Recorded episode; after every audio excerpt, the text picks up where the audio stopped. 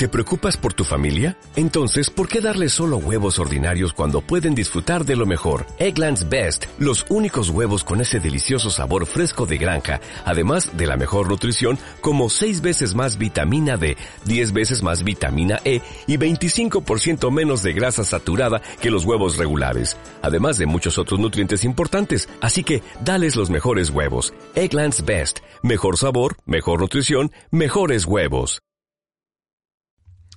¿Qué pasa, bolers? Pequeño announcement antes de empezar el episodio. Recordaros a toda la gente que no se haya enterado que estamos haciendo un sorteo de una camiseta de entre LeBron James o Luka Doncic en nuestro Twitter. ¿eh? Para participar solo tenéis que seguirnos y hacernos un retweet, very nice. Y sortearemos estas dos camisetas, una de las dos camisetas, perdón, el jueves en nuestro canal de Twitch. Suerte a todos y comenzamos con el episodio. Are you, are you listening? Damn. Uh. ¿Qué pasa, boles? Bienvenidos a Massive Ball, tu podcast de opinión de la mejor liga de baloncesto del mundo. Y como todos los miércoles, con Javi, desde el calor de Miami. ¿Cómo estás, Javi Padrique? Estoy un poco triste, tío. Estoy un poco triste. Yo creo que tú también estarás triste, ¿no? Tenemos, tenemos una pequeña noticia que dar y estoy un poco triste por eso. Hombre, tanto como triste. ¿No? ¿Tú no estás triste? ¿La quieres dar da tú? Eh, preséntalo, ya que lo has soltado. Bueno, yo voy a ser capaz de vocalizarlo. Nada, pues sí, me ha costado, que, eh, al principio. Esta es la segunda toma. que básicamente, como dice el dicho, ¿no? De dos son compañía, tres son multitud, ¿no? Pues hemos perdido al tercer integrante, nuestro querido Iker, Iker Moreda, ya donde estés, que está lejos, se ha ido a nueve horas de desfase horario y bueno, pues ahora ya con imposibilidades eh, en tema horaria, valga la redundancia, pues no, no vamos a poder contar con Iker en principio los miércoles, así que bueno, la padreada de los miércoles la vamos a tener que hacer entre tú y yo sin tener a nadie pues a quien meter en un berenjenal, en un jardín y eso va a generar seguro que todo sea un descalabro y sea todo peleas entre tú y yo, así a lo old times. Volvemos a los basics, ¿eh, Javi? Volvemos aquí al showdown entre Javi Rojo y yo. Y pues os preguntaréis de qué vamos a hablar hoy en este programa de Massive Ball. Pues bueno, nos hemos visto Javi y yo. Bueno, Javi se ha visto incluso un tercer partido, pero los dos primeros partidos de la jornada, el Cavs contra Miami y sobre todo el Lakers contra los Knicks. ¿eh? Los, Lakers los Lakers jugaban en la Meca con LeBron James, ¿eh? que le encanta ese escenario. Y la verdad es que ha sido un partidazo, yo me lo he pasado de puta madre. Y encima me gusta más cuando Grimes juega como juega, ahí con ese pasecito que me ha vuelto loco. Ojo. Bien, además, chicos, tenemos otros temas un poquito más random. Eh, nuestro amigo Padrique fue amenazado de muerte por Bobolón Ochoa y le pidió que hiciera un posible traspaso, ¿eh? uno que a él le guste y que vea factible. Y yo me he sumado a la fiesta y he vuelto a hacer un post de Instagram donde he propuesto un traspaso nuevo para los Dallas Mavericks, donde yo creo que ha habido bastante fuego. ¿eh? Además, yo tengo algún I told you que soltaros, ¿eh? de cierto equipo, aunque ya no sé si va a ser tan I Un you. call out, ¿no? Tenemos que hacer un call out también. Sí, sí, un call out. Y luego, por último, tenemos un poquito de línea caliente porque el otro día, no sé cómo, se me debieron traspapelar algún mensaje, sobre todo los de Iker, por el tema de, de la falta que no le pidieron a Lebron. Y tenemos que mencionar también lo que nos ha mandado nuestro amigo Darwin y cómo celebró Darwin ese fallo arbitral. Bien, Javi, ¿cómo ves el panorama? ¿Cómo, cómo llevas el miércoles? Estamos grabando a las 3 de la tarde. Hacía yo que no grababa por la mañana, vamos. ¿Cómo lo Las llevas? 3 de la tarde. O sea, a las 13 de la tarde. Ah, vale, digo, estás, estás perdido, estás en otro país diferente al mío. En Francia. Nada, pues bien, bien. Lo único, Iker, te digo desde aquí, que sé que nos estás escuchando, que vaya, vaya cabronazo, ¿eh? La semana en la que pierde Knicks, gana Miami y se viene el Knicks hit en, en el Madison, el tío va y desaparece. Justo en esta semana, ¿eh?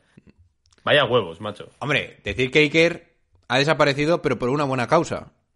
Que se ha ido a Estados Unidos y su intención es ver jugar a LeBron James en el partido, no sé si lo acabará eh, consiguiendo, en el partido en el que va a pasar los puntos de Karim Abdul-Jabbar convirtiéndose en el máximo anotador de la historia de la NBA. Así que bueno, que creo que quedan exactamente 89 puntos. Tres partidos. A ver cómo gestionan eso. Bueno, oye, vamos al lío ya, que me parece a mí que nos vamos a enzartar. Cuando las noches de Navidad se hacen largas y los días pesados, siempre tendréis Massive Ball para pasar un buen rato. Comenzamos. Since I got to talk about it, I will, okay? If I'm the Lakers, right, I would consider trading Anthony Davis for Kyrie Irving. Get What? The Los Angeles, yep, when you look at the Repeat Los that. Angeles... Hold on, hold on, hold on. you- Don't just roll by. Repeat that for the audience. Let's pause for a second here. I would consider trading Anthony Davis for Kyrie Irving. I can't believe these dudes. I, I, I just can't believe it.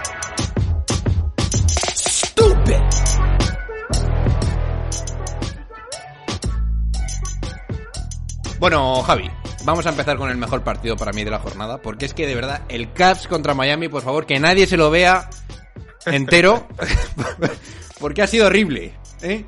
En cuanto a fallos y bueno, si os gusta la defensa, pues os podéis ver el partido, pero bueno, eh, sin más. Vamos a empezar con el mejor, el mejor partido de la jornada, que ha sido ese Knicks contra Lakers. Los Lakers se imponen en el Madison Square Garden 129 a 123 en overtime, ¿eh? Con un partidazo otra vez de LeBron James con un triple doble. Me ha encantado Rui Hachimura. Madre mía, ya lo puse en el post en su momento, que puede ser low-key la pieza que faltaba. Me gusta ya todo el mundo en Los Ángeles Lakers. Anthony Davis, 27 puntos también. Eh, y sobre todo dando la sensación de que esto es, por lo menos, un roster consistente con el que yo creo que puedes pelear algo en playoff. Y yo no me voy a hypear, pero lo diría, ¿eh? Diría que puedes pelear por incluso una segunda ronda de playoff. Por parte de los Knicks, ¿eh? Tenemos a Jalen Branson poniendo el show, ¿eh? Con unos 37 puntos que me han parecido incluso más cuando estaba viendo el partido. Quentin Grimes, como viene avanzado, haciendo una defensa espectacular, que se lo llevo diciendo a Iker varios días.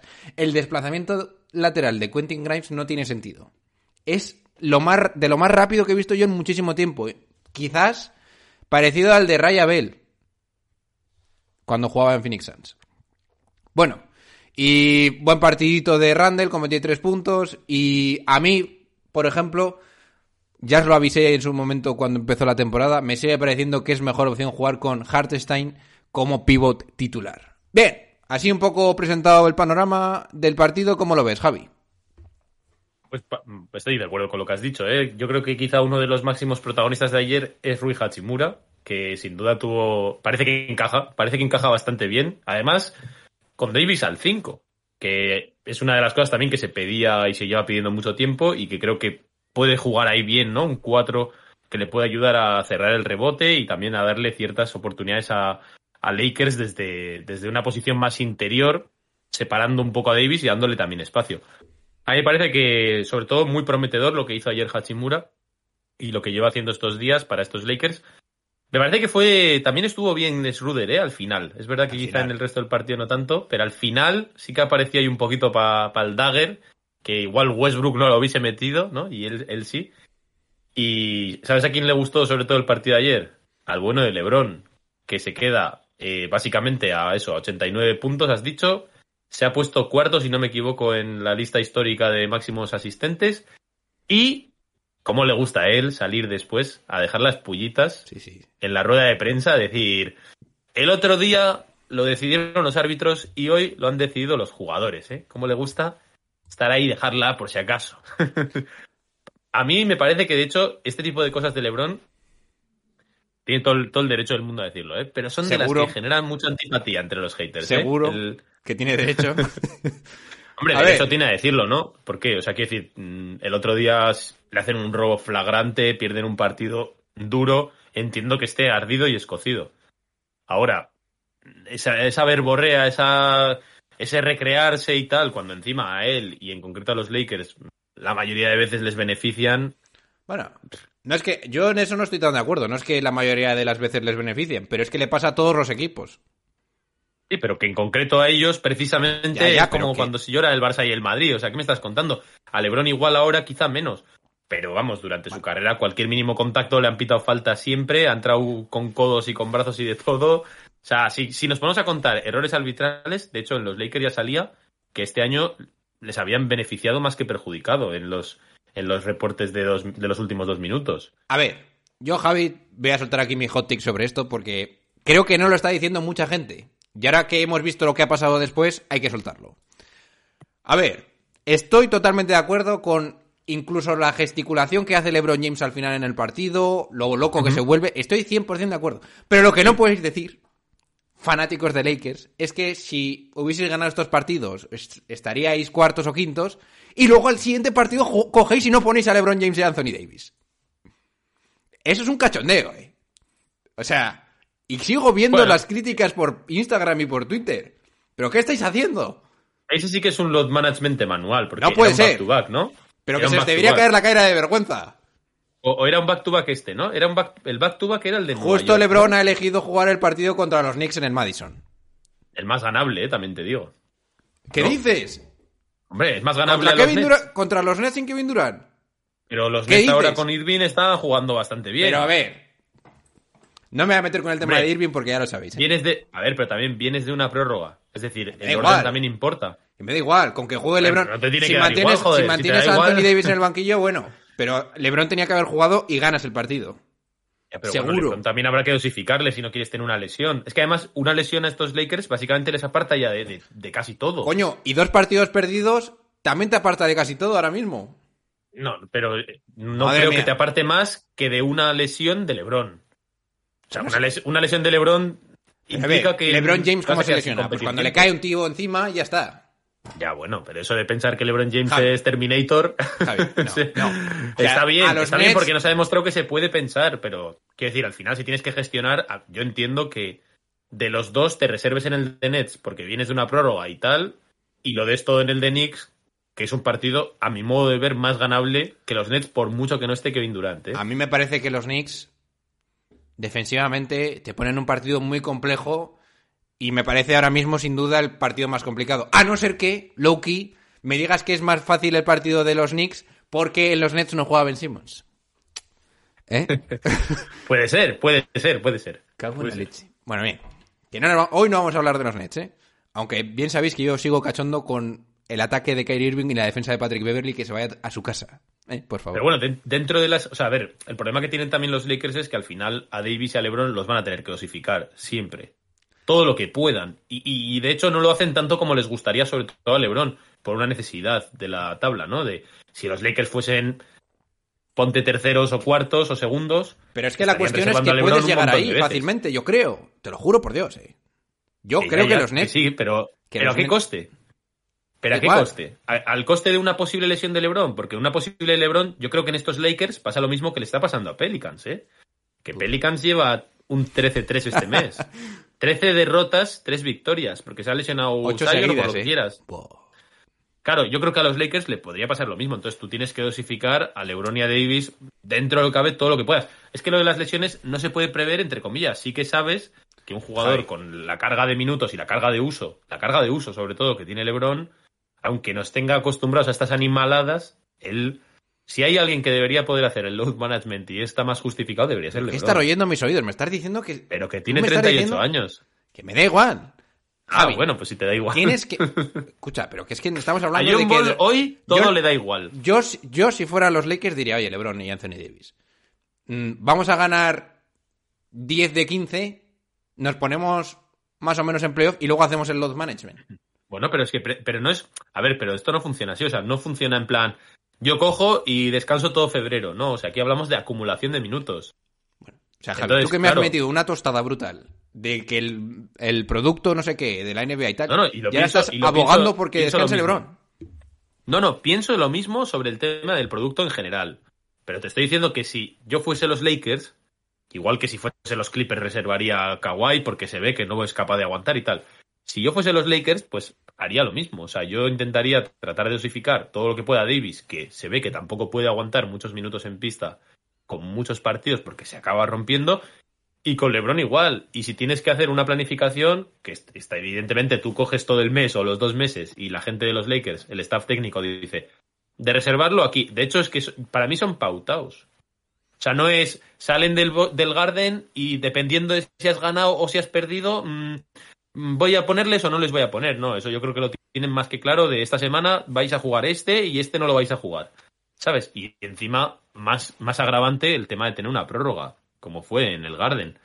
Javi. Es que a LeBron, si le partido de tienes los Nets, 40 minutos por partido, 30 y largos, pa- para encima ser lo que estás siendo, que es el décimo, el octavo, lo que sea del oeste, al final corres un riesgo gravísimo de una lesión. Y las lesiones de LeBron a día de hoy no son, yo que sé, como otro más joven que, bueno, pues se queda tocado y en tres días vuelve a jugar. LeBron una lesión lo mismo la aparta un par de semanas, simplemente por precaución, incluso te digo. Los Lakers no se pueden permitir estar dos semanas sin LeBron. Incluso sin Davis ya están haciendo milagros para aguantar. Que, Pero- que no, no te puedes arriesgar.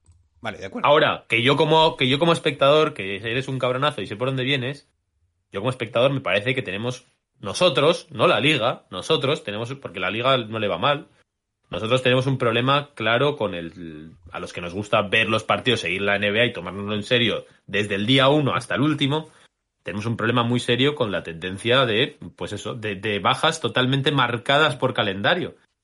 Porque son marcadas por calendario. Que no es que lo que estamos hablando, no es, bueno, como vamos, como hemos ganado, descanso el siguiente. No, no, o sea, ya está estipulado que Kawhi, por ejemplo, incluso manteniéndose sano, jugaría 60 partidos. Y el otro también y tal. Es, eso, o sea, es tremendo. Bueno, no vamos a meternos otra vez aquí, pero de todas Otro formas... día, ¿eh? Cuando no- en, en el All-Star Break, ¿no? Habrá que meterse en eso, que tenemos tiempo. Bueno, de todas formas, yo si hubiera sido Lakers, a los Nets le hubiera puesto los mejores jugadores y hoy hubiera ganado también. Pero bueno. Bien, a todo esto los Lakers siguen decimoterce- decimoterceros, ¿eh? Y están a tres partidos de ponerse la pomada rollo quintos, cuartos. Pero bueno, eh, voy a meter aquí la, cuña de mi I told you. Eh, chavales, oficialmente os digo, aunque quizás es un poco tarde, lo tenía que haber dicho el domingo, que me vi el Clippers contra Atlanta, que lo que empezar a acostumbraros a pensar que los Clippers ahora mismo van a ser un top 2 del oeste. Y que tenéis que tratarles con ese respeto. Porque de verdad estoy viendo que este equipo está empezando a coger. No te voy a decir patrones de campeón, pero casi.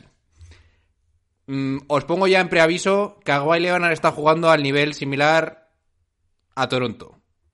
Y, las y los finales de partido de Kawhi son de robos definitivos, metiendo canastas, triples y mates. Cuidado. Cuidado con eso. Bueno, luego te descansará 10 veces y no verás claro esto, pero ya te lo estoy avisando. Cuidado yo, con los yo voy a yo voy a hacer de abogado del diablo, así como hice con los Sixers, y, y me arriesgo a tragar de mis palabras. A mí es que los, los Clippers mm, tienen tanto que demostrarme No, o no. demostrarnos. Ya verás, ya verás cómo no. ¿eh? Tienen tanto que demostrarnos en cuanto a, a solidez, a porque además el problema yo creo con estos Clippers no es el pico. O sea, el pico creo que todos lo tenemos claro, que es uno de los más altos. El otro día, mira, no está aquí Iker y le, hubiese- le voy a hacer un call out también. Que el tío venía a decir en, en la Masivneta, es que le, le tengo que dar palos al, pa- al chaval. en la Masivneta tiene el, tiene el tío, se me había olvidado. En la Masivneta tiene las narices, por no decir otra cosa, de venir a decir que somos demasiado duros con los Clippers, diciendo que no es un fracaso lo que han hecho Ah, estos bueno. tres años desde que se juntan Paul George y Kawhi, tronco. O sea, cuando se juntan Paul George y Kawhi, ahí parece que es el momento en el que va a cambiar la gravedad de la liga. Te estás llevando a Kawhi Leonard, que casi ha ganado low-key un anillo él solo. o sea, se junta con Paul George, se va a un equipo que era el equipo de moda sin ellos, que tenía un equipo de la leche y que habían entrado ya en playoffs sin ellos, con todo el espacio salarial que tenían y con todos los jugadores a tope, y lo que han sido es la nada comparado a las expectativas que había, la nada. Y el que me diga, no, es que jugaron unas finales de conferencia, las jugaron de underdog total, o sea, con las expectativas que tenían y con lo que eran ellos, la absoluta nada, ¿vale? O sea, con respecto, sobre todo, a lo que refiere a, lo que está diseñado como proyecto, que es con Kawhi Leonard y con, y con Paul George. Entonces, a mí, viniendo de ahí, yo tengo claro que ese- esos dos jugadores, que para mí es una de las mejores duplas de la liga, y estando Kawhi en el, en el nivel que le estamos viendo estos días y que tú bien estás apuntando, estamos hablando de uno de los jugadores más imparables de la liga 100%, y ahí tienes la muestra con lo que hizo en Toronto.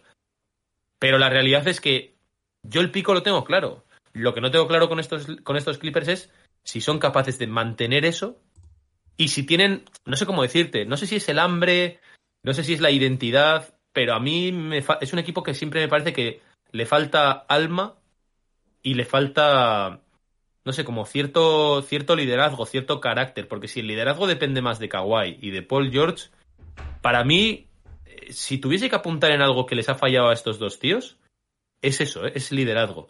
Y seguro que se me va a echar la gente encima, ¿no? Es que Kawhi en el año que ganó con Toronto, ¿cómo no puede ser más líder? Era un líder en pista, porque al final él es muy bueno. Pero el liderazgo en esos Raptors, yo creo que recaía mucho más incluso en gente como Lauri, como Van Vliet, como Siakam, y no tanto en Kawhi. O sea, Kawhi es un, un jugador que juega prácticamente Ah, solo, hace su partido. Kawhi simplemente te mete a 35. Kawhi simplemente es Y te defiende el mejor. No, no. Mira, el típico trabajador silencioso que trabaja eh, esa, igual es el mejor. crítica, esa crítica del tema del liderazgo mm, no me a mí vale. me parece que como líderes, No como vale. líderes, en- No. sobre todo en este proyecto, ha sido un fracaso total. De los dos, porque a Paul George, que, que me parece que sí que fue un muy buen líder en Indiana, en el resto de su, de su etapa como jugador, para mí ha fracasado como líder y como estandarte claro de un equipo contender. Bueno, yo te digo, Javi, prepárate pero a empezar da- a dame pensar. datos. ¿Por qué, ¿Por qué no? ¿Qué pones esa cara? ¿Dónde, ¿Dónde Paul George nos ha demostrado? Porque Paul George, por ejemplo, como jugador, lo hemos tenido siempre No, sí, muy alto. escucha, que a mí Paul George me la suda.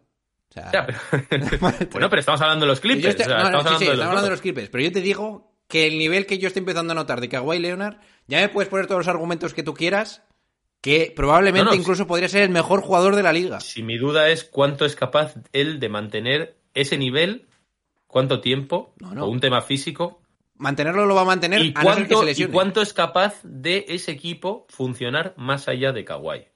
Que no lo necesitas. Yo te digo, Hombre, claro mi contraargumento es, hombre, mi contraargumento es que si esto Que vas a tener que jugar, que te vas a tener que jugar todas las castañas con los tochos del, del oeste, o sea, sí que lo vas a necesitar llegado al punto. ¿Cuáles O sea, son los tochos del oeste? Puede ¿Cuáles son los tochos ¿eh? del oeste? Bueno, pues por Solo hay ejemplo, uno para mí.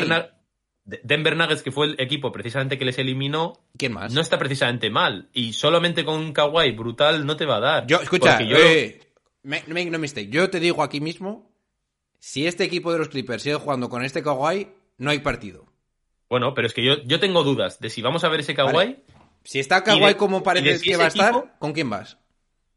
¿Con el two-time No sé. MVP? Bien, puede ser, pero yo lo- las dudas, me estás intentando arrinconar donde mi lado, pero yo no voy por ahí.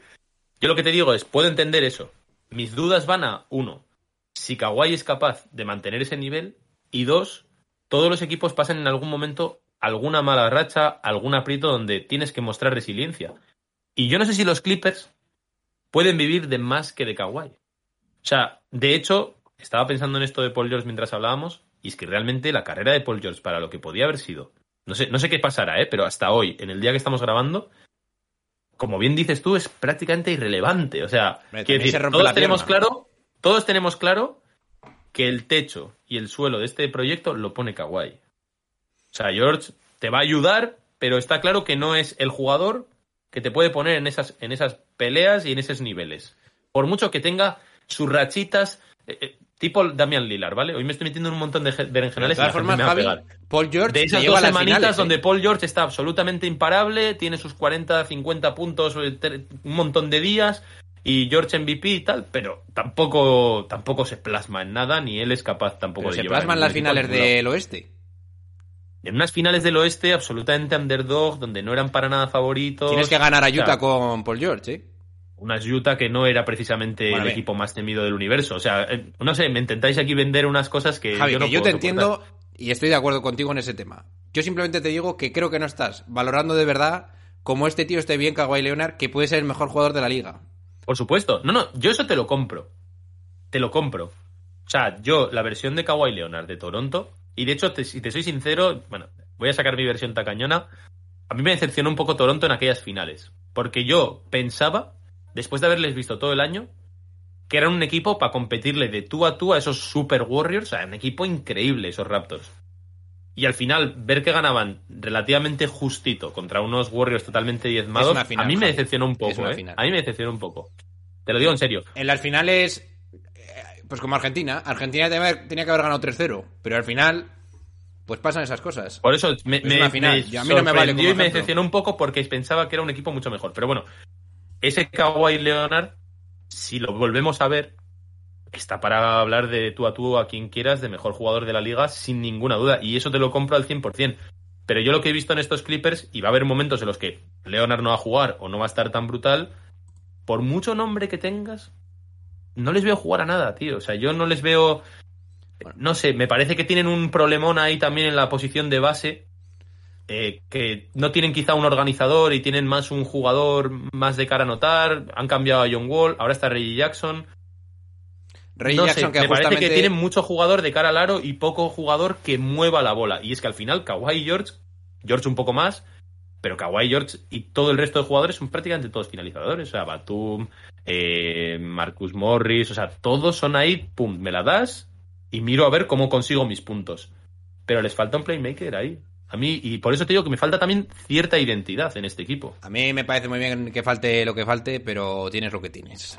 Así Y que- te lo digo, y te lo digo siendo consciente de que tal y como está ahora mismo, es posible que en una semana o dos, no sé si lo has dicho ya, me lo has dicho antes, antes de empezar, que los Clippers puedan ser el segundo del oeste y que sean, y que estén ahora mismo en racha y todo el mundo se ponga a hablar de ellos y alabarles. Yo lo que digo Pero no yo es... lo quiero ver más sostenido, no, tío. Yo no es que ver. vayan a ser segundos, en plan, es segundo de una conferencia, sino que creo que la gente va a empezar allá a ponerlos en su mente como, cuidado, el equipo que este puede ser el equipo a batir en el oeste. Sobre todo tal y como está ahora mismo el oeste. Bien, bueno, Javi, nos hemos visto la pedrada de partido de Miami contra Cleveland. Eh, yo, más que nada, aparte de tener información que haya podido sacar de este partido, quiero hablarte de cómo estoy viendo a Miami recientemente, que me he propuesto verme un par de partidos del equipo. Y bueno, pues ahora nos metemos más a fondo. A ver, te doy el resultado y presentas el partido, que para eso es tu equipo. Se impone Miami 100 a 97 en Cleveland, con un partido para mí bastante bueno en general defensivo, ¿eh? Con muchas veces de echarme la cabeza rollo, ¿qué haces Gabe Vincent tirándote un triple a falta de 10 segundos cuando vas a... 40 segundos cuando vas 5 arriba o algo así? A poco palmáis el partido al final, ¿eh? Pero bueno, al final lo habéis sacado y bueno, mm, yo creo que tampoco estáis estáis tan mal, pero que falláis mucho y desespera un poco. Así mi visión general en estos últimos tres partidos. ¿Qué me tienes que decir? Pues que, de hecho, me alegra que tú también lo veas así, porque te iba a decir que yo estoy contento, pero no mucho. Porque realmente después, o sea, tú te levantas, ves el resultado y dices, ¡buah, qué pedazo de victoria! Porque lo es. O sea, Miami ganando a Cleveland en su casa, teniendo en cuenta cómo viene la inercia en la que está Cleveland y se acerca Miami a ser quinto, o sea, es una victoria impresionante. Yo, de hecho, tenía muy poca fe porque me asustaba también bastante el juego interior de Cleveland Cavaliers, porque ya sabéis que Miami es un equipo excesivamente bajito y excesivamente frágil en esa posición de atrás. Pero bueno, la, la, victoria de ayer de Miami es tremenda, tremenda. O sea, realmente a nivel de importancia es maravillosa. Ahora, yo estoy contigo. O sea, yo iba a venir un poco a decir que Miami es muy duro ver los partidos de Miami, ¿eh? O sea, muy duro. Porque en ataque es, o sea, horrible. no se me ocurrió otro calificativo más duro es absolutamente horrible ver jugar a ese equipo. O sea, en ataque, tú ves, el partido y Miami es el número 27 en ataque, es decir, es el, es el, tercer peor ataque de toda la liga. Tú te pones a verles y es que lo entiendes, no fluye absolutamente nada el juego en Miami. O sea, es un... De hecho, la primera parte, yo es que miraba cómo atacaba Cleveland y miraba cómo atacaba Miami, me parecía un milagro que Miami fuese por delante. Porque Cleveland se puso a fallar un montón de tiros tras mover la bola, relativamente liberados, con, no sé, playmakers como Ricky Rubio, eh, anotadores también como Donovan Mitchell, que empezó bien el partido y luego se diluyó.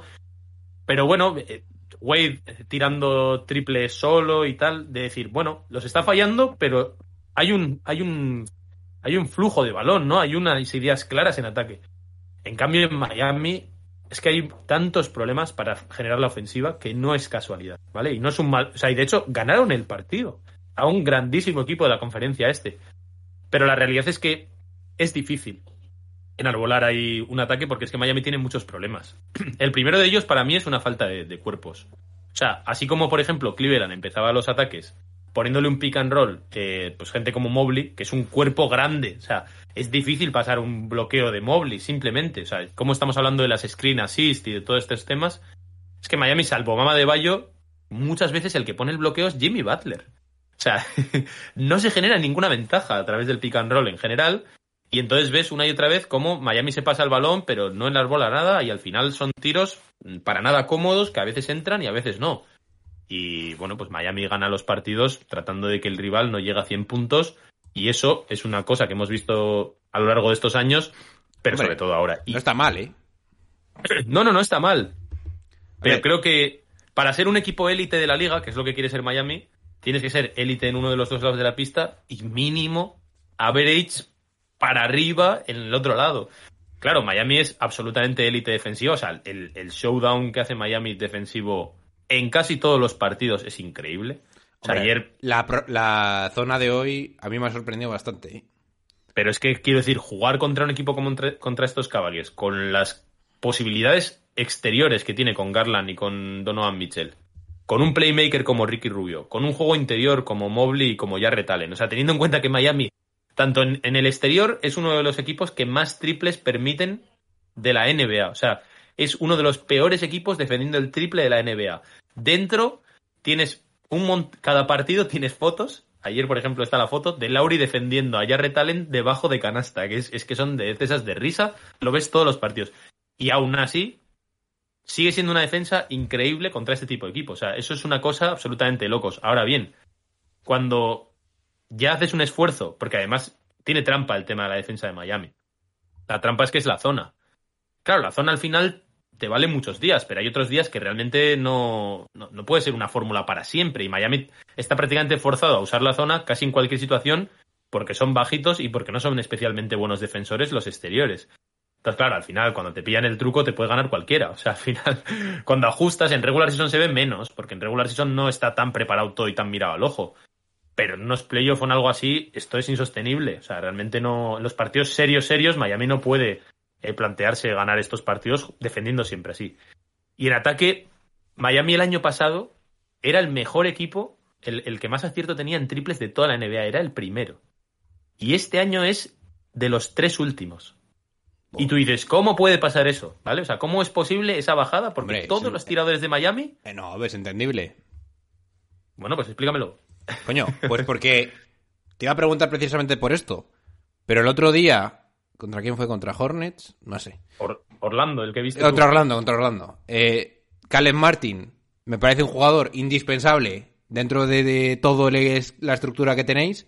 Hoy igual hace un partidazo salvaje y no lo puedes quitar. Y yo cada vez que tira un triple Caleb Martin estoy diciendo, pero ¿por qué pone la mano así plana? No sabe... O sea, es increíble. Y encima entran. Y la mayoría entran en plan con un bote raro en el aro y bueno... Pero estás forzado a jugar, a lo que me refiero, estás forzado a, ju- a jugar con ciertos jugadores que son pues, un poco manos de madera, como la Dipo, que me tienes hasta las pelotas, ¿eh? Joder. O la Dipo es horrible. dijeron ¿eh? el dato. Ayer dijeron el dato, joder, se me ha olvidado, ¿eh? Pero era, era algo así como 3 de 25 en triples No lo sé. en los últimos partidos. Yo ya te, ya te escribí el primer mensaje, yo te lo iba a escribir, pero como teníamos el podcast, estás forzado a jugar con jugadores muy de cortes defensivos, pero que en ataque son mm, Yo te, yo te voy a decir muy, una com- cosa. muy complicados de encajar. Eso es. Yo estoy, con, yo estoy justo ahí. Es simplemente una cuestión de encaje, no de calidad. O sea, calidad tienen todos. Oladipo tiene calidad de sobra. Giro tiene calidad No, de ver, sobra. calidad tiene Hero. Vamos, ahora, vamos a decir las cosas como son. El Oladipo de ahora Sí tiene calidad. No, Y no me vas a bajar de ese. No es, me un vas a bajar de ese es un tronco. Ah, escucha, es un tronco. Tú has jugado baloncesto. Es un tronco. Yo no sé qué chorra le ha No, pasado. A mí, a mí me parece, a mí me parece que este equipo, sobre todo en ataque, y lo digo como lo pienso, para mí es un equipo que es que está tan mal estructurado, tan mal jerarquizado, que realmente no prioriza casi a ningún jugador. O sea, ningún jugador brilla en ese ataque porque no se juega para él. O sea, Giro, por ejemplo, que tú dices, tiene mucha calidad. Giro está haciendo unos últimos partidos horribles. Las cosas como son. O sea, para lo que es él, para ser un titular al que le has dado dinero y tal, Giro está pasando absolutamente desapercibido como si tuvieses, yo que sé, a Jordan Clarkson o a cualquier jugador ahí que te dé Cuidado puntitos y fuera. Clarkson, ¿eh? Y fuera. Sí, sí, que es buen jugador. Pero estamos hablando de que le has puesto un pastizal a Giro. El año pasado, lo hablaba en, en el programa mío, en el calor de Miami. El año pasado, a estas fechas, estábamos hablando de que Giro era borderline All-Star. Te lo digo completamente en serio. O sea, el año pasado era uno de esos que no entra porque aún no ha hecho ese salto, pero que era uno de los candidatos que sabes que se van a caer, pero que están ahí, ¿no? En la posible discusión. Porque el año pasado de Giro es espectacular. Y este año no está ni cerca. O sea, nadie se plantea que Giro pueda estar sonando para ser All-Star ni cerca. Y eso en un caso de un jugador que tiene unas armas unas habilidades en ataque impresionantes. Pero es que jugando con Lauri al lado, que ese sí que es un cono y es un tronco absoluto, porque lo de Lauri es increíble. O sea, Lauri estamos viendo ya prácticamente a un jugador, eh, ya no en, en su ocaso. Realmente es un jugador que te hace daño en el ataque. Daño absoluto. O sea, ayer, te voy a mandar luego la foto, la voy a publicar, de Lauri pasando un triple solo absolutamente liberado.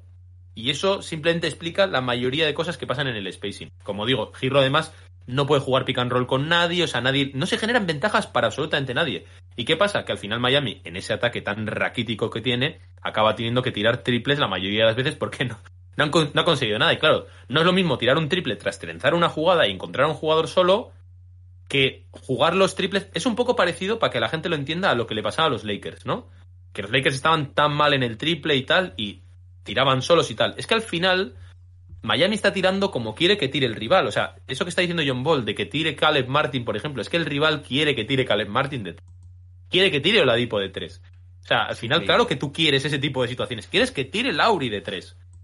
Entonces, claro, tú permites el spacing Hombre, que tú mismo quieres. Tanto como ¿no? Lowry, yo creo que ahí frena un El poco equipo quiere que tire ¿Solo? Kyle Lauri No. porque es un cono. No, Pero solo Lauri está promediando 7,5 puntos este mes. Bien, vale, pero de ahí a decir que no en quieres que 30 tire Larry. largos minutos.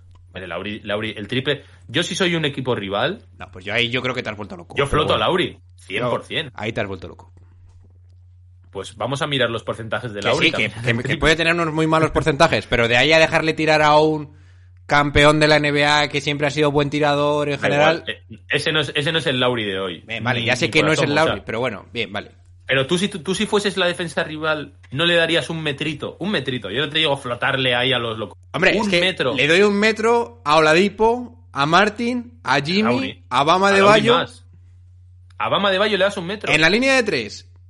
Pero es que la línea de tres no está Bama de Bayo. Pero que no, hay veces que tira triples, ¿eh? Desde la Es el máximo. Sí, se- no, no tira nunca triple. Yo creo que le he visto tirar triples de la esquina en ha el tirado, partido ha tirado dos o tres triples en toda la, en toda la temporada. Algún triple tirado. No Es el máximo momento, anotador escucha, en la igual fue pintura la de temporada toda la pasada. NBA. La temporada pasada. La temporada pasada Esta no temporada, esta temporada se esperaba que Bama de Bayo tirase triples. De hecho, suele calentar tirando triples. Pero como no estaba Jurseven, que por cierto va a volver relativamente pronto, ¿cuán- ¿Cuándo empecé a no ver? tira. Y este año Bama de Bayo es el máximo anotador de la NBA en la pintura. ¿Cómo te gusta, eh? Bueno, hay que, decir lo bueno, hay que decir lo bueno. Ahora, lo que te digo es que en el caso de Miami, por ejemplo, para que se entienda, darle ese metrito a Caleb Martin, darle ese metrito a Oladipo No y, a, y combinación. a Lauri, claro, es que, es que eso hace que luego sea imposible sacar una ventaja moviendo la bola en el uno contra uno, que además es lo que le vendría bien a Oladipo y lo que le vendría bien a Girro, porque es que tampoco son tiradores, ni siquiera Girro, ¿eh? Giro tampoco es un tirador, Giro es un jugador que ¿Pero se genera sus tiros. Giro no es un tirador, Giro es un jugador que se genera sus propios tiros tras bote, John Ball. Bueno, de, de- de- de juego lo que quieras. Bien. Nos jugamos el cuello aquí si quieres. Que Ta- nos diga la gente, Hero ¿es no- Giro un tirador o es un generador no me veo todos los partidos de Miami, pero sé cuál ha sido la trayectoria de Hero. Hero es un tirador, Javi. No es un tirador. ¿Qué me estás contando? No es un tirador. No es un tirador. Y de hecho sus números en catch and shoot y en todo eso son infinitamente más bajos que tras bote. Pero o sea, porque no tiene que tirar tirador. mucho volume. No, porque bueno, escucha, él- que no me voy a meter en más jardines, que seguro que vas a él tu necesita-. Pero Bueno, pero te vuelvo a decir, aquí el tema, intentando explicar un poco el, el esquema general de Miami. Aquí el problema que hay es que todo eso genera que luego las posiciones en las que Miami querría tirar no tira, porque no se, no llegan. A Oladipo le ceden el triple. Y Oladipo nunca ha sido un gran tirador de tres, aunque tenga rachas. Oladipo le iría mucho mejor ir penetrando y tal. Que evidentemente tampoco es el Oladipo de Indiana.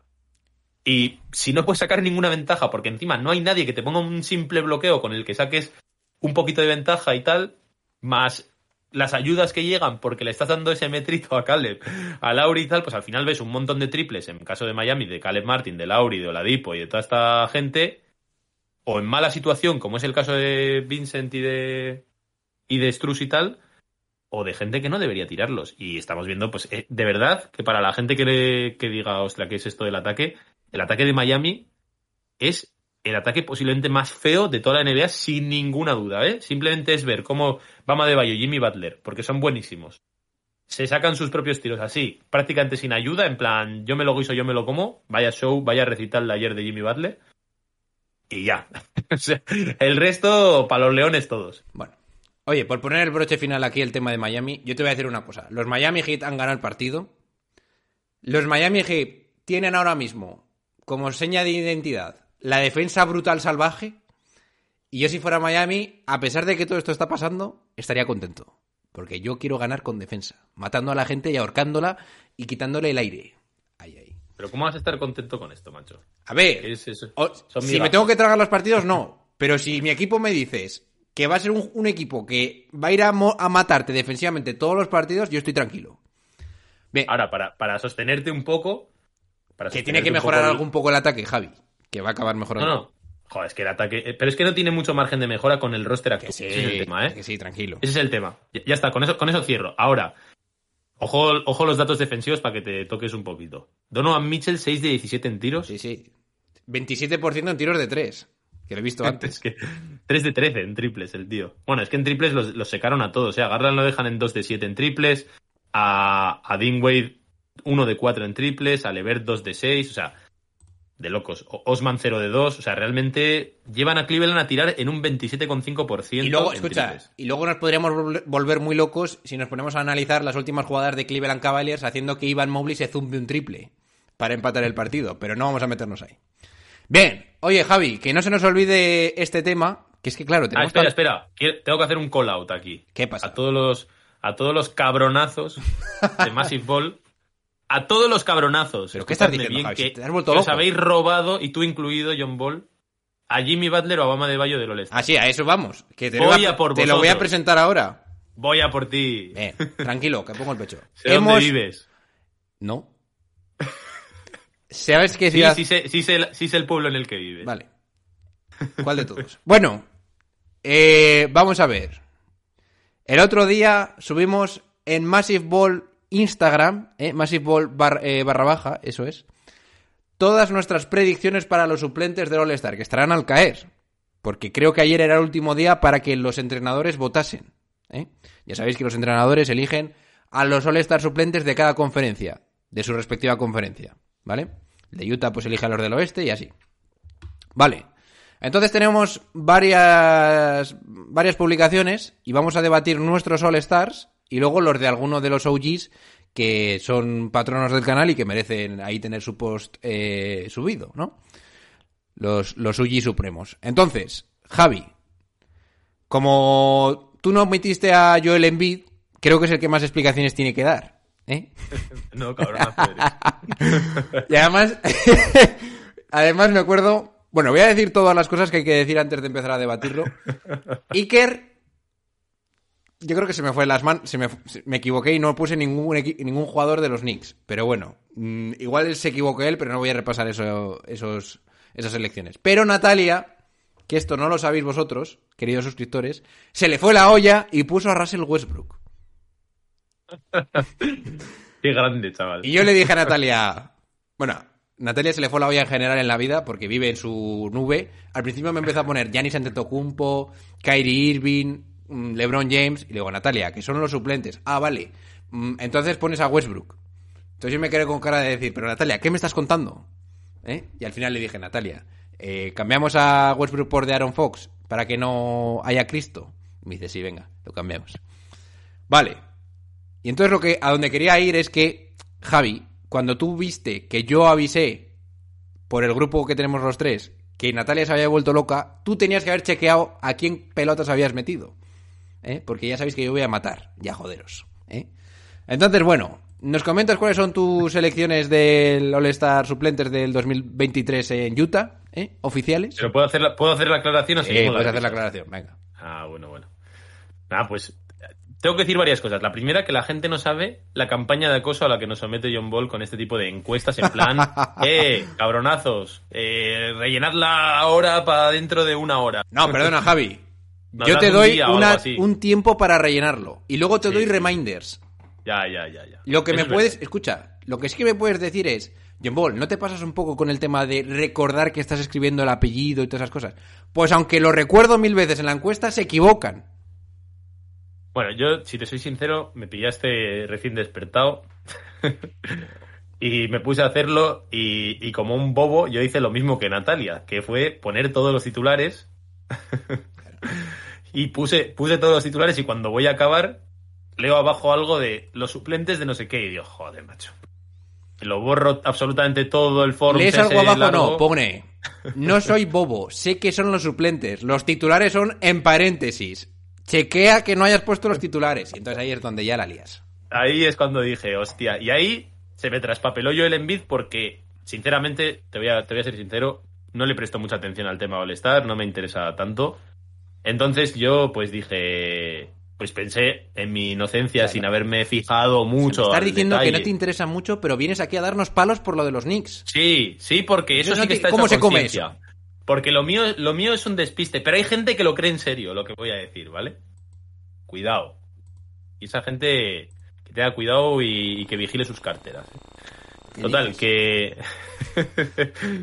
Total, que lo que te digo, que, que en ese, en ese vaivén no puse a Joel Embiid porque ¿quién iba a pensar que Joel Embiid no era titular siendo candidato a MVP en una conferencia? O sea, básicamente eso fue.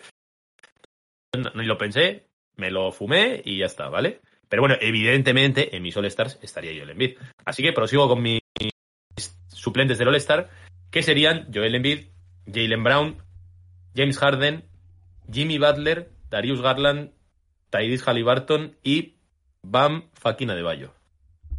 ¿Puedes repetírnoslos? Jimmy Butler, eh, Joel Embiid, Jalen Brown, Harden, Garland, Halliburton y Bam Adebayo. Vale. Voy a soltar los míos yo para que podamos comparar, ¿vale? Venga. Go. Eh, espérate que me busco la diapositiva, que no quiero decirlo de memoria. Aquí. Mis All-Stars del este son Joel Embiid, ¿vale? Jalen Brown, que yo creo que Ibama de Bayo. Hasta aquí yo creo que nadie debería dudar de estos tres. Luego yo tengo a James Harden, que para mí también es intocable. Luego Pascal Siakam, Julius Randle y Branson. Y tú me dirás, John Ball y Halliburton, me la suda. Que crezca. Y que sobre todo juegue más partidos. Eso es para mí el mayor knock contra ese jugador.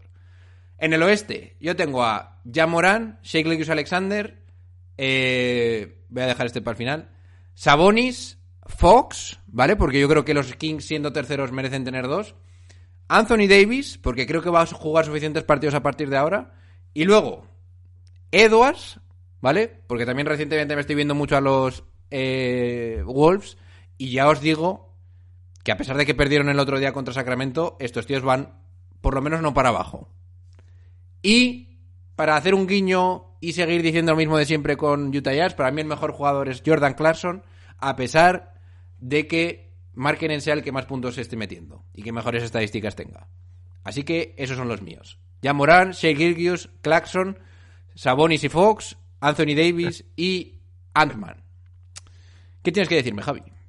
A ver, explícame por qué no está Jimmy Butler. Porque si, porque creo que Miami solo se merece meter a un a un jugador. ¿Por qué? Pero si has metido a dos de los Knicks. Vale, es que me estás contando. vale. Yo creo Hay que, que Miami, yo Hay que joderse. Sí. A mi parecer los Knicks. O sea, Knicks, que está por debajo de Miami, se merece Sí, tener dos jugadores claramente inferiores, además, a estos dos que estamos Sí, diciendo. Porque además pienso que Miami es Pero eso sí tienen que ir al All-Star, sí. Pero también creo que, por ejemplo, Miami es un equipo que se puede hacer más un poco en comité, el ataque de Miami. Sin embargo, yo creo que en- para los Knicks los dos jugadores son indispensables para poder tener algún tipo de oportunidad. ¿Qué me estás contando? Pero, pero a ver, pero si el ataque de Miami son esos dos tíos jugando solos. O sea, bueno, lo que no sabe lo que no sabe igual la gente, lo voy a decir yo porque esto es absurdo este debate. A mí John Ball me dijo que había quitado a Jimmy Butler por joder. Pero él, él sabe que Jimmy Butler es el All-Star. Pero es que hay mucha gente que no, ¿eh? Hay mucha gente que apuesta a Julius Randle de verdad por delante de Jimmy Venga, va, oficialmente yo creo que hay que quitar a Branson por Jimmy Butler. Pero me la suda, Javi. Pero dejas a, a Julius Randle. Tendrás que quitar a alguien del frontcourt para meter a Jimmy. No, yo el frontcourt y lo de esto me la suda. Ah, no, ah, vale. Yo te, yo te digo, porque hay gente que ha quitado a Jimmy, sobre todo. Mama de Bayo está haciendo una pedazo de temporada y me gusta que se lleve el reconocimiento. Pero Jimmy Butler, que viendo aquí los votos del All-Star, está quinto, quinto en el overall, solo por detrás de Joel Embiid en los reservas. Es decir, entre los jugadores le han votado como el séptimo. Y entre, el- y entre los fans ha quedado el quinto. Y en el medio ha quedado también ahí. ¿Me estáis diciendo en serio que yendo, ¿cuántos jugadores van en total? 12, ¿no? Sí. 5 y 7. Este, que, eh, él que en las votaciones está quinto en el frontcourt y séptimo entre todos los jugadores. O sea, me estáis diciendo que Yo escucha, Jimmy Butler tiene Javi. que estar fuera por Julius Randle, que Julius Randle ha sido el décimo según los jugadores en el frontcourt y el noveno en, el- en los fans. Que bueno, eso Pero, da Javi, igual. a ver, que, que- que yo no me fijo en lo que dice. ¿Qué me estás contando, hombre? que ¿Qué me no estáis me- contando? ¿Qué película Yo personalmente creo que no, se merece. pero es que. No, John Ball, pero es que el tema es que el récord. Miami no tiene buen récord y tal. Pero si está por delante de los Knicks. Hombre, ¿Qué me ahora- estás contando? Ahora. No, es que Jimmy Butler se ha perdido muchos partidos. Pero si esos mismos están metiendo a Anthony Davis que no han jugado ni hostias. ¿Qué me estáis contando, hombre? Son todo el rato excusas para seguir infravalorando a los de siempre. A los que no hacen highlights. A los que no venden tanto. Y me tenéis hasta las balls. Así os lo digo. Porque siempre aprovecháis el tema para cargaros a uno. Cago en la leche, ¿eh? Es que me, me- me pone de mala leche solamente el tema este. Además, concretamente con los grandes mercados, ¿no? O sea, los Knicks, que van por detrás de Miami, y los Lakers, por supuesto, que también. Davis, na- nadie me ha dicho. Davis no debería estar, ¿no? Y, y se lo digo a Darwin también, que Darwin me, me entró y. Jimmy Butler, no sé qué, este año no, no sé qué. Pero Davis no dijo ni nada. Y están todos. ¿Cómo se te- Davis que no ha jugado nada. Y que los Lakers están como están. ¿Qué me estás contando, hombre? ¿Qué cago en la leche? Es que tenéis un doble rasero de cojones. Estoy, estoy alucinando. Javi, nosotros decimos lo que decimos y te lo soltamos así. Sí, por tocarme las... Si, si me decís que es por tocarme las narices, me lo tomo mejor. Porque es que de verdad hay gente... sí. Hay gente que pone Julius Randle por delante de Jimmy Butler, ¿eh? En dos, o sea, con todo lo que hemos visto, en 2023 hay gente que pone Pero, Javi, a Julius Randle, a ver. del que echan peste su propio equipo la mayoría de las veces y quieren traspasarlo por delante de Jimmy Butler para ser All-Star. De todas formas, la temporada para mí de Julius Randle es mucho mejor, ¿eh? Que la de Sí, Jimmy Butler. Lo que tú digas. No, Yo creo que sí. para nada, además. Bueno. Para nada. Si solo, solamente es lo mismo que, por ejemplo, la comparativa de Davis muchas veces viene bien. Tú comparas a Anthony Davis y a Julius Randle y no tienes, no tienes dudas. Jimmy está más en ese escalón que en el de Julius Randle. ¿Qué me estáis contando? O sea, ¿de verdad? Que siempre Jimmy tiene que estar poniendo yo que sé qué exhibición, qué highlights, qué, qué números increíbles para demostrar el impacto que este tío tiene en los partidos. Que es que estamos hablando de que los peores hits en no sé cuánto tiempo están sextos. Sextos a un partido de los Cleveland Cavaliers. O sea, y están por encima de los Super Knicks. O sea, ¿qué me estás contando? Joder, yo es que de verdad es que paso, me, me pongo, me incendio yo solo. Te has quedado tranquilo, ¿no? Vamos a mencionar los All-Stars de otros, joroben. de otros. Por cierto, no, eh, no he dicho los míos del oeste. Ah, si pues los del oeste, va. Eh, a ver. Un segundito, los tengo aquí. Yo tengo a Jamorant, a Shai, a Markkanen, a Sabonis, a Dame Time, a Fox y a Anthony Davis. Vale. No hay mucho, ¿no? Debate. No, no, yo creo que no. Vamos a mencionar los. eh, Ah, por cierto, último recado. La gente que ha metido a Siakam también, que me encanta. Pero, o sea, e- e- el tema este del All-Star es, es de coña también. O sea, el tema aquí de Pesado. cuando nos interesa, cuando nos interesa, no, es que a Jimmy no lo meto, como te digo, por el récord que no es muy bueno. Pero meto a Siakam. De Toronto. ¿Qué me estás contando? Si, si el año pasado Toronto era el sexto y este año están ahí perdidos, que no saben si explotar todo eso o qué. Ah, Javi. Y metéis a que Siakam, no- que tú lo has metido, cabronazo. Ah, ya. Tú Es que a mí me parece que has Siakam ha metido hecho- a Pascal Siakam y a Julius Randle, que están por debajo los dos, del De fucking Jimmy Jimmy, Butler. Butler. Por ponerte un ejemplo. Por ponerte un ejemplo. O sea, aclaraos ya con el tema de los criterios. Con el tema de, no, es que el equipo.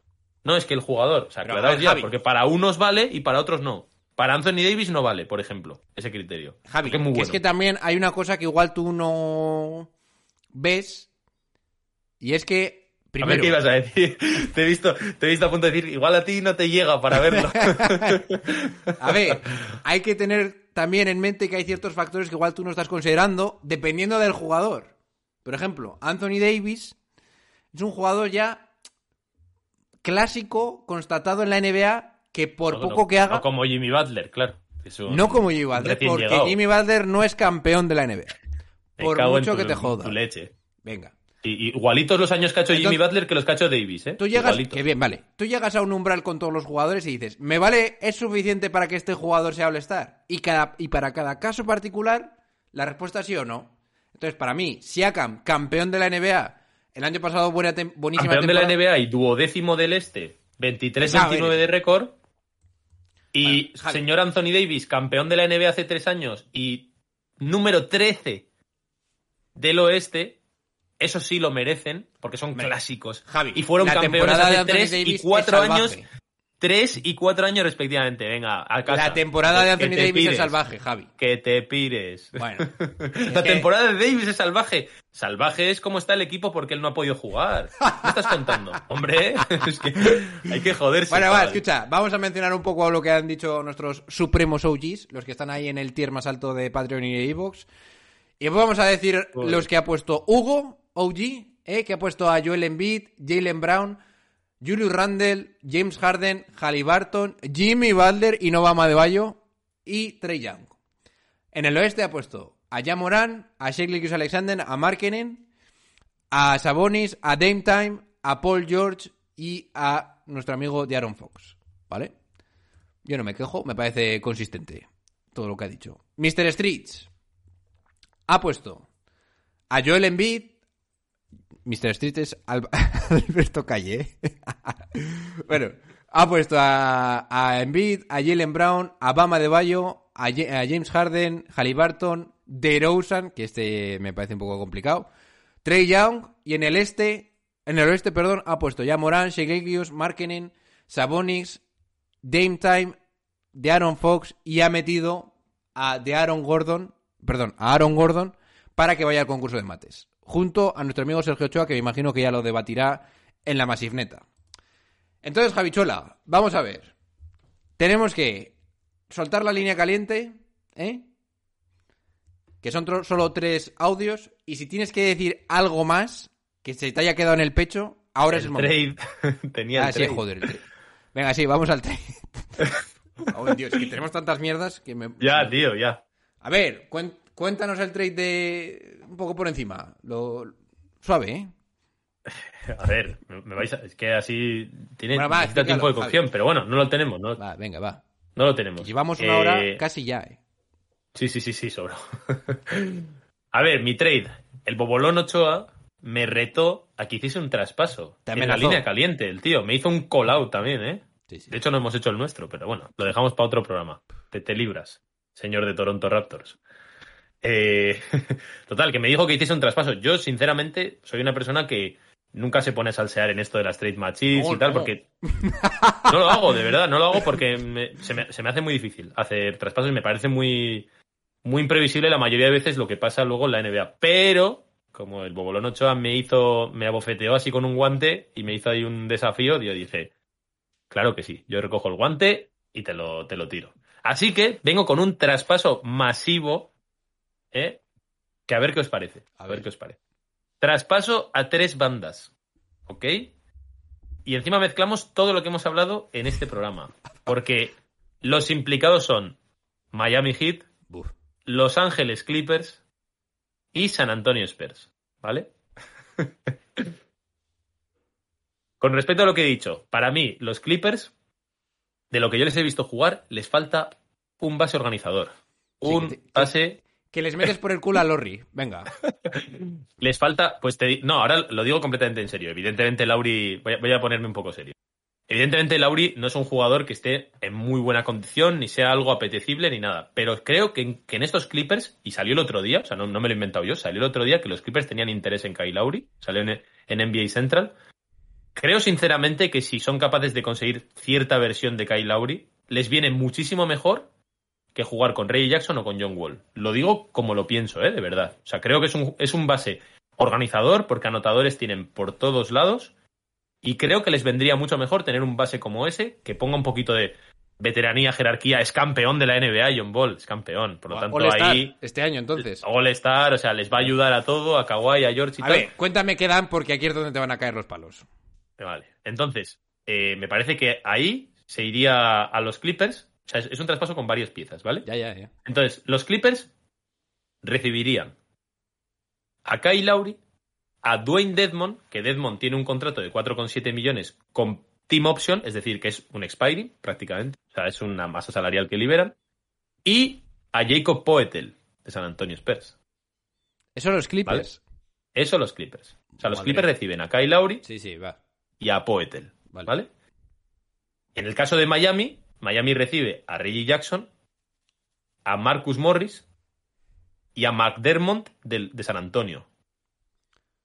Y San Antonio recibe por cuadrar salarios a Nicola Batum, que tiene dos añitos a 10,8 millones. O sea, el año que viene sería un Spiring. Este año te lo comes y ya está.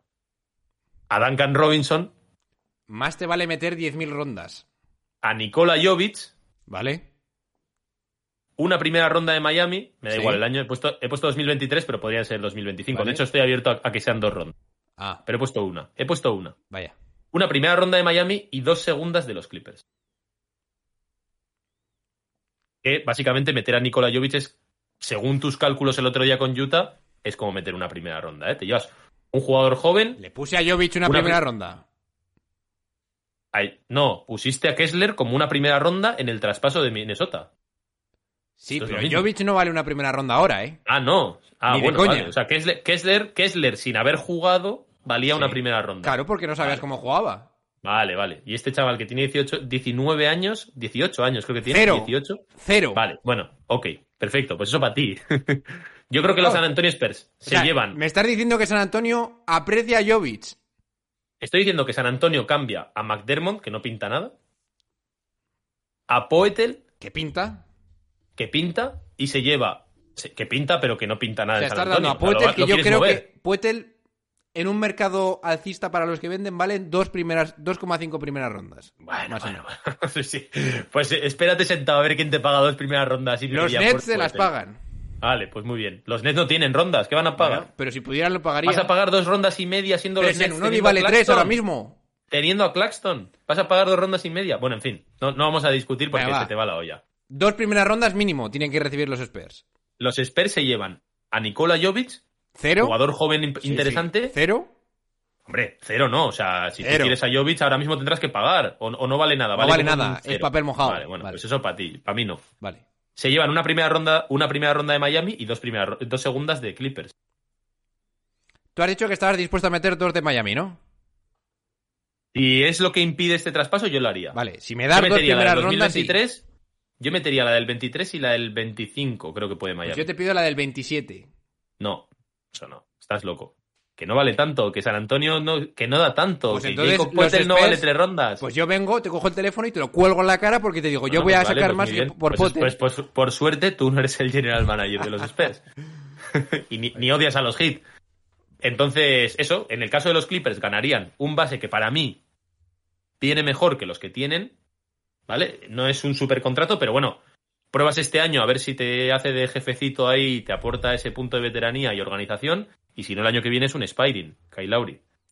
Y te llevas a Jacob Poetel, Sí, y sobre y todo- te, lle- te llevas a Jacob Poetel y te llevas un expiring que es Dwayne Dedmon. O Y un contrato todo- canjeable para hacer otro traspaso. Y sobre todo Miami Heat hace una mejora por sustracción salvaje. Correcto. Entonces, es lo que tú de se- verdad quieres hacer aquí. Correcto. A mí no me la cuelas. Miami, Miami se lleva a Reggie Jackson, que es un expiring eh, de 11 millones. O sea, lo- sobre todo mejora además en, en tema salarial, evidentemente. Se lleva a Marcus Morris, que es apaña el 4.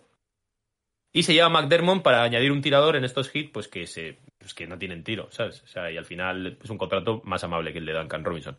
Por lo tanto, San Antonio gana rondas y un jugador joven. Los Clippers ganan a dos jugadores que uno es un poco prueba a ver si te va mejor, que yo, yo de verdad lo pienso, pero el otro sí que les viene bien, sin duda, que es Poetel, y una cierta flexibilidad salarial o de traspasos con Deadmond, porque además puedes coger la team option y es Spire en el año siguiente, y Miami se arregla a nivel salarial y consigue un 4. Vale. Yo creo que ¿Qué te parece? yo creo que te van a machacar. Yo, Me van a machacar, o sea, que me van a machacar por una ronda. Bueno, pues vale. O por dos rondas, ¿eh? yo creo que este, yo creo que este loco. traspaso beneficia mucho a Miami. ¿Y a pero bueno. Clippers? ¿A Clippers no crees que lo O sea, beneficie? yo creo O sea, que estás llevarte- timando a San Antonio. Esa es la idea. Pero timando a San Antonio, ¿por qué? O sea, San Antonio da a Poetel y a McDermott, que son dos jugadores que no pintan absolutamente nada en San Antonio. Por dos primeras rondas de Miami que no van a valer se nada. lleva. Bueno, eso de que no van a valer nada, si es la del 2025 no tienes ni idea de cuánto vale. Vale, pero es que yo te Aparte digo que que, no- para, no sé que cuánto- para que yo te no quiera cuánto- el traspaso, si fuera San Antonio, te pido la del ¿Cuánto 26. crees? Vale. Jacob Poetel, ¿por cuánto va a salir este, este deadline? Vamos Yo a creo que dos apuesta. primeras rondas seguro. Me, me Dos juego. primeras rondas le va a pagar alguien a, a San Antonio por Sí. Poetel. Vale. Yo no lo creo. Yo no lo creo. Yo creo Yo no que lo creo, pero, pero si le dan dos primeras rondas, te estoy diciendo que Miami podría darlas. Ya, pero es que las de Miami no me, no me gustan. Ah, bueno. O sea, no te valen dos futuras rondas de Miami. no, Vale. de Miami no. Pero, de, pero de- del que le vaya a pagar, que entiendo que va a ser un Clippers, un Boston, un, Clippers lo cojo, vamos. un Brooklyn, esos sí valen. O sea, esos que están O sea, tú no ves que, O sea, tú me estás diciendo que los. esos que son top de su conferencia, esas no. Esas sí, pero son equipos explosivos.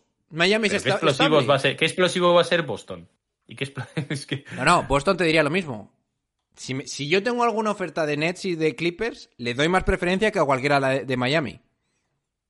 Seguro. Te tienen que dar las dos primeras rondas, Eso que yo es, eso creo es. que Nets Ahora, no te las pone porque no las tiene. Ahora, si me viene Miami con dos primeras rondas y no me da nadie más dos primeras rondas, hago el traspaso. Claro, pero entonces no es un saqueo aquí. O sea, quiero decir, a mí me parece que es un traspaso que está bien. Evidentemente, si alguien coge y por Poetel te pone tres rondas, como dices tú, afuera de este traspaso. Pero San Antonio pierde a dos jugadores que no pintan nada en su proyecto y se lleva a un jugador también prometedor como es Jovic, porque al final es un jugador prometedor. Vale, vale. Es un jugador. A ver, ¿me estás diciendo en serio que por un año que tiene 18 años esta promesa europea ya no vale nada?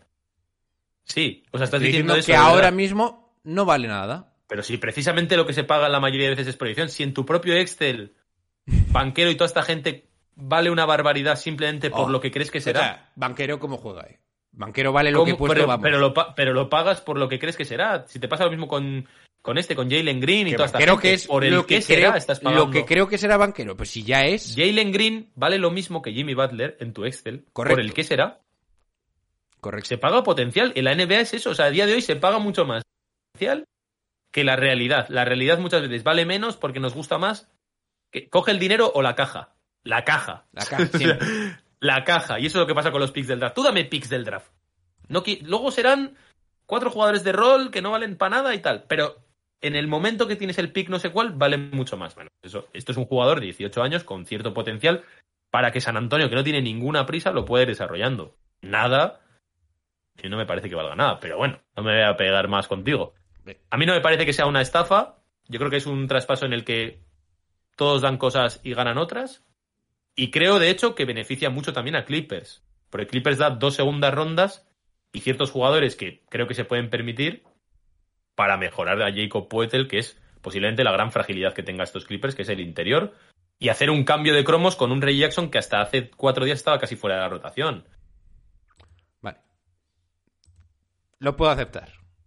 Te- Me van a matar, ¿eh? Yo sé que me van a matar, pero por lo menos aquí está mi defensa. Porque Vale. como tengo que esperar una semana para defenderme, ahí la tenéis. ¿Cómo sabes que tienes que defenderte? Bueno, puedes mandar algo a la línea caliente el domingo.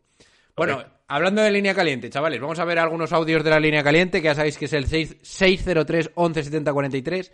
El primer mensaje es de nuestro amigo Darwin, que estará viendo ahora mismo en su pantalla nuestro amigo Javi, que se estaba trincando el tío un Ron Barceló imperial a salud de los árbitros. Sea, Lo que, lo que costará eso allí en República Dominicana, ¿eh? Porque si- es el. O sea, yo por experiencia de estar en otro país, normalmente los precios son iguales o incluso más. Y eso en la moneda que maneje Darwin es panojita, ¿eh? No, Darwin. pero creo que Darwin está en, en Estados Unidos, ¿eh? ¿Sí? Sí, ¿Él vive en Estados Unidos? me parece, ¿eh? Me, me suena. Bueno, Bueno. que nos lo diga en la próxima línea caliente. Te- call, call out también. Me gusta hacerlo el call out. Darwin, da la cara. ¿Dónde Bueno. vives? El que va a dar la cara es, es Iker. Que tenemos dos audios de Iker. Vamos al primero que es de 2.26. Javichuela. Lo tienes preparado, ¿no? Porque tú te tienes Sí. que mutear. Correcto. 3, 2, 1, ¡acción! Vas a volver como va todo. A ver, no sé si llegará a tiempo porque como siempre voy a última hora, pero bueno. eh, quería un poco comentar con vosotros lo más caliente, en la línea caliente. eh, el nivel de arbitraje en la NBA, ya fuera de forofismos y demás. mucha gente de Lakers que, pues, que va- evidentemente va a llorar mucho porque hoy ha sido muy evidente que su equipo ha sido perjudicado, pero bueno. Me quiero centrar más en el tema general, como tal, del arbitraje en la liga, y al menos de los partidos que veo, evidentemente me veo mucho, todo de Knicks y mucho de Lakers y algún otro partido de equipos que me interesan ver. En general el nivel es bastante pobre. Eh, hoy, por suerte, en el Celtics Lakers no ha habido las babosadas estas de los pasos de salida y estas tonterías. Pero en líneas generales suele ser bastante vergonzoso el nivel de arbitraje en la liga más prestigiosa y de más nivel de baloncesto del mundo. ¿no? Eh, hoy ha sido una putísima barbaridad. Lo tengo que decir, lo tengo que decir así. Ya no solo para solo para los Lakers, que ha sido el más perjudicado, pero ha habido muchas otras acciones en contra de los Celtics que también han sido bochornosas. O sea, eh, una falta que le han pitado a Brogdon en un robo muy limpio sobre Davis, que los Celtics han tenido que gastar su challenge, lo han ganado.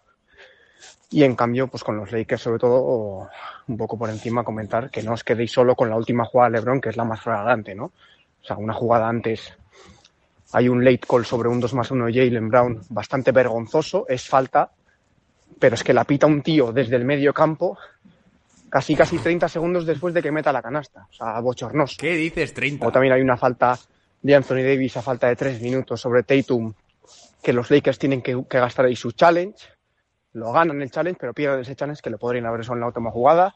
En la primera jugada de la prórroga, Jalen Brown saca un 2 más 1 bochornoso, en una no falta de, de Dennis Schroeder sobre Jalen Brown.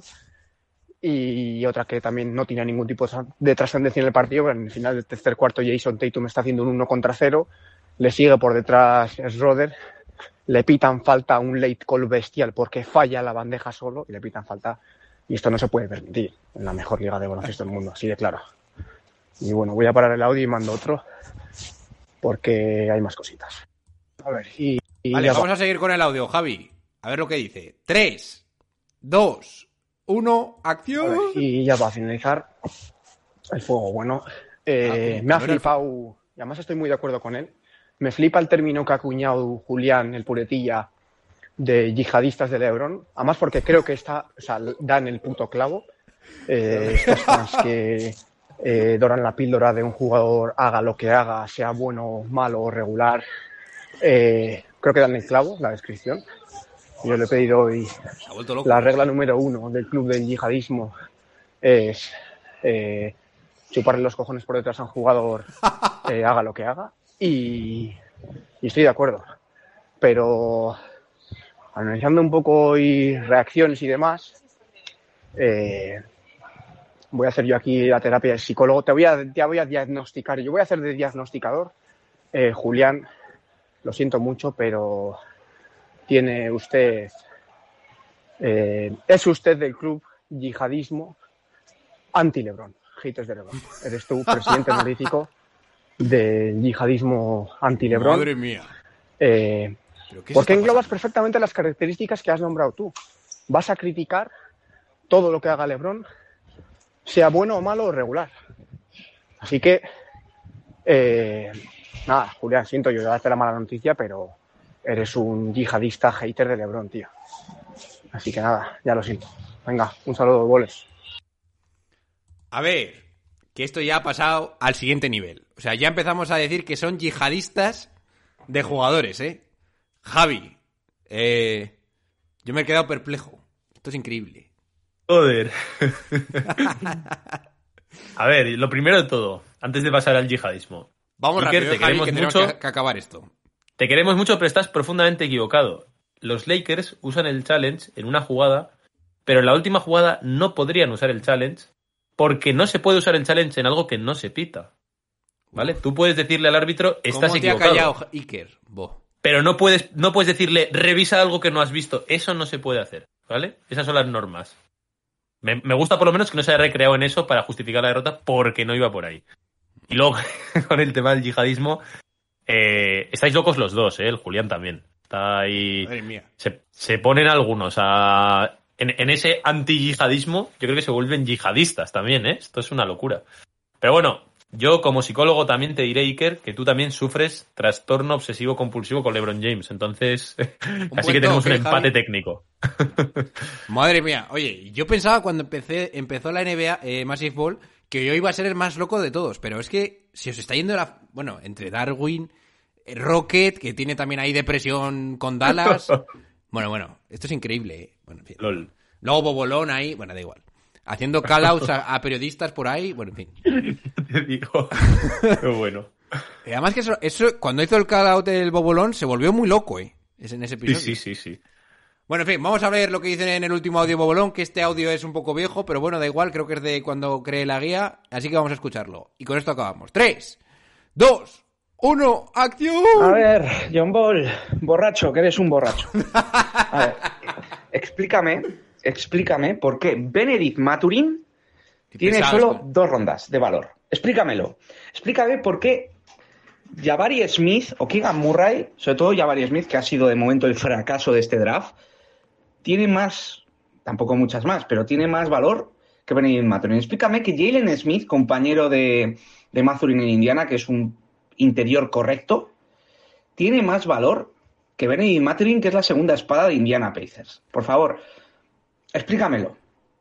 Porque que que- yo no yo soy, que no, yo no yo voy a ser tan crítico como los demás con la mierda esta que has hecho, o perdón, mierda no, está muy bien currado y tal, pero porque la mayoría tienen sentido, has mirado bien el tema contractual, los expiring, el tema lesiones, has estado ahí avispado, pero de Mazurín, hermano, explícamelo. Explícamelo. Es que te diré que hasta las de Sacramento están medio bien. Bueno, lo de Davion Mitchell que tenga cero valor, eh, no lo entiendo. Pero bueno, lo puedo pasar. Pero de Mazurín, y es Indiana, que a mí Indiana es un equipo que me da bastante igual. Pero de Mazurín, tío, solo tiene dos y es el único que. Sabemos que el rookie es de banquero, pero es el único que aún le puede luchar un poquito el rookie a banquero. El único que le planta un poco de cara, aunque eh, le falta mucho para llegar al nivel de banquero, pero después de banquero es el rookie de esta camada, así que ahora mismo, así que por favor explícamelo. Ya no te voy a decir lo de Holgren porque lo has dicho en el podcast de no sabía qué valor ponerle, pero que ya Barry Smith y Keegan Murray tienen más valor que, que Mazurin. A ver, pues me explico esto y con esto zanjo. Da Ya la cara, estoy- sin vergüenza. Ya estuve hablando con él y le puse a Mazurin 2,5 igual que Jabari, ¿vale? Pero no voy a poner a Benedict Mathurin más valor que Jabari Smith porque creo que Jabari Smith como frame y como jugador potencial es muchísimo mejor que Benedict Mathurin. Creo que ambos se aprovechan de la mala situación que loco, tiene. Da igual lo que me digas. De la, mala, de la mala situación que tienen en su equipo. Además, he factorizado el hecho de que a Mathurin le doy más valor porque está jugando al lado de un mega base. Probablemente el mejor pasador de la liga en cuanto a bases ahora mismo. Que es eh, eh, Halliburton. Y por último, añadir a esta valoración de Jabari Smith, que acepto que es la que más me la he jugado, pero esto también es una opinión personal, así que aceptarla. O si no, o sea, si no la aceptáis me da igual. Yo creo que Jabari Smith, si llega a caer en otro equipo en el que no tenga que tirarse tiros totalmente forzados, porque si no, no la huele, este tío sería seguro un jugador muy importante en este año. Y esa es la explicación. Al final te he hecho caso. Y he bajado a Jabari Smith a- de 3 a 2 y medio y Benedict Mathurin de 2 a 2 y medio. Pero ¿cómo va a valer Benedict Mazurin dos rondas, macho? Es que las pongo yo mañana. Y media. Estás loco, ¿eh? Y media. Estás loco, estás loco. Dos rondas y media. O sea, Jacob Poetel vale dos rondas y media y también. No, Jacob, no tienes- Jacob no tienes pe- No, no, no frena el coche, tío. frena el coche, que esto te lo explico claramente. Jacob Puelter vale una y media, oficialmente. Y yo te digo que en el mercado que va viene ahora va a valer mucho más porque solo Estás está San. Antonio que vende. Estás loco. Te lo digo así. O sea, no, no tiene ningún sentido, ¿eh? Pero no quiero alargar más el programa. Ok, nos vemos la semana que viene. Pues eso. Adiós. Con esta locura, chavales, dejamos aquí el episodio. Me da igual que me... Hay que quererme como soy. ¿Eh, chavales? Nice. Bien, suscribiros a todas las redes sociales de Massive Ball, al Instagram, a Twitter, a YouTube, a Twitch. Suscribiros a las redes sociales del Calor de Miami si os queréis escuchar a este sinvergüen- sinvergüenza por ahí. También podéis eh, haceros miembros de Patreon o de o de Evox y apoyar el proyecto económicamente para que aparezcáis en, eh, en todos estos posts que hacemos y en, eh, en la línea cali no y en el grupo de OGs. Y no decimos nada, lo decimos todo. Pasad una buena semana. Chao, chao. And I got love for David Fisdale too. And oh, by the way, when we talk about girlfriends and wives in the NBA, y'all need to take a look at Mrs. Fisdale. My God, she's something special.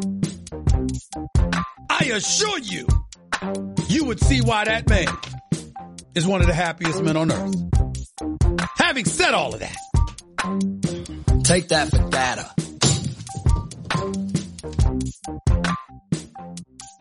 Thank